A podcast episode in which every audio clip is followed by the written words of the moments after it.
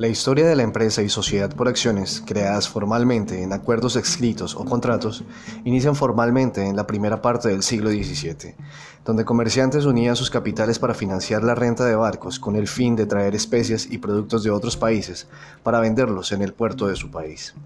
Una vez vendían los productos traídos, repartían la utilidad entre los que se habían asociado y ahí terminaba la sociedad.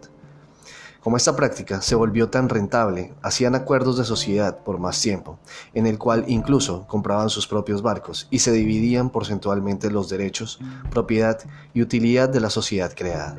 De esta manera, si 10 personas eran los socios del 100% de la compañía, 10% correspondía a cada uno, es decir, había 10 participaciones o acciones y cada uno de estos era dueño de una acción de la compañía. Muy pronto las acciones se comercializarían también y nacería la primera bolsa de valores de acciones. Pero, ¿por qué fue necesario un lugar para comercializar acciones? Esto lo veremos en el próximo video.